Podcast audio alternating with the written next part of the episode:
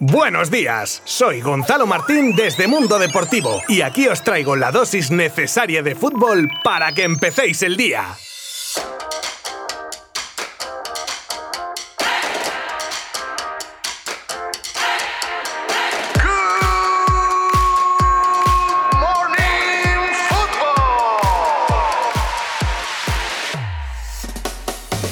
Ayer se cerraba la jornada 35 de la Liga Smartbank con dos partidos entre cuatro equipos que están entre los ocho primeros, o lo que es lo mismo partidazos con muchas cosas en juego. De hecho, se puede apreciar la igualdad de los choques en los resultados, el mismo en ambos partidos, con sendos empates a uno entre Leganés y Ponferradina y entre Almería y Español. Lo que no cambia mucho la clasificación, pero sí confirma que la Ponfe está cuajando un gran año. El Lega, que se mantiene cuarto en la tabla por detrás justo del Almería tercero, y un Español que da otro pasito más en la lucha por un ascenso a primera que ya casi puede oler. En esta segunda división que también espera un final de temporada trepidante.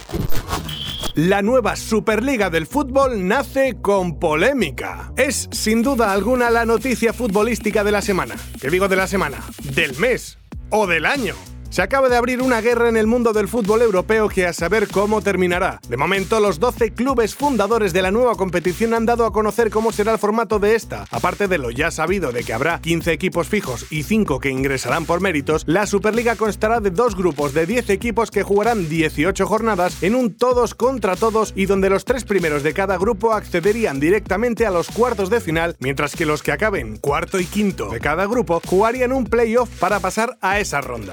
Partir de ahí, torneo del CAO a doble partido, salvo la final, que sería obviamente a partido único. Lo aclaro porque, bueno, como están siendo tan originales, igual hacen una final a doble partido. Entonces sí que ya sería la repera. Pero no, final de las de toda la vida. Esta Superliga arrancaría en agosto y finalizaría en mayo, y tienen planeado que comience a rodar el balón en la temporada 2022-2023. Mientras desde la UEFA, su presidente clama al cielo y mantiene sus amenazas para con los participantes de la Superliga con la expulsión de las competiciones europeas incluso casi de manera inmediata, dicen algunas fuentes. Un Alexander Ceferín que se despachó a gusto tildando a la nueva competición de escupitajo en la cara. Y mira que ya es desagradable eso, ¿eh? También dice que al igual que la UEFA quiere evolucionar el fútbol, la Superliga se basa solo en el dinero y dice que se mantendrá la clasificación para las competiciones europeas a través de las domésticas, vamos, como toda la vida, ha venido a decir. También tuvo unas palabras dedicadas al presidente de la Juve diciendo que no sabía que tenían serpientes tan cerca de ellos. Aquí hay tema, pero vamos. ¿Y qué se dice desde la Liga Española?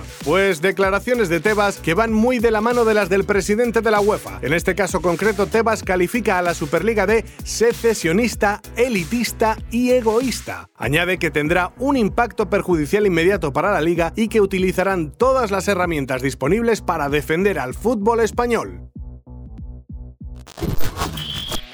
El Tottenham despide a Mourinho. Bye bye, Mourinho. Quiero pensar que le dirían esto desde Inglaterra, ¿no? Así lo ha comunicado el Tottenham en sus cuentas oficiales y a seis días para que los Spurs jueguen la final de la Copa Inglesa ante el City de Guardiola. Según el club, se debe fundamentalmente a los malos resultados recientes, haciendo mucho daño la eliminación de la Europa League a manos del Dinamo de Zagreb. Lo que no dicen desde el club es el pastizal que tienen que pagar a Mou en forma de finiquito. Hay que recordar que le quedaban dos años de contrato al portugués y esa cifra asciende a nada más y nada menos que 15 millones de euros. Madre mía, este hombre a base de finiquitos se está forrando, ya que tanto en el Chelsea como en el United salió recibiendo una cantidad de unos 20 milloncejos. Así da gusto que te despidan, ¿eh?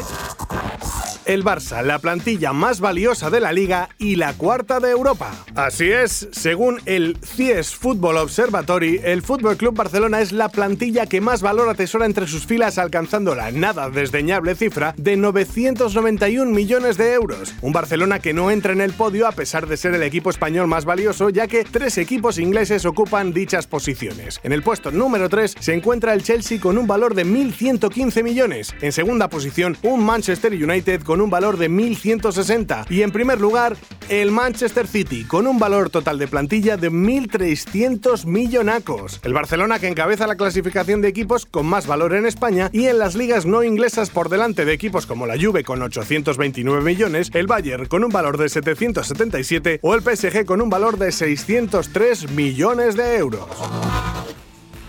Sigue el calvario de Eden Hazard. ¿Eden qué? Ah, que, que ese jugaba en el Madrid. Que sigue jugando.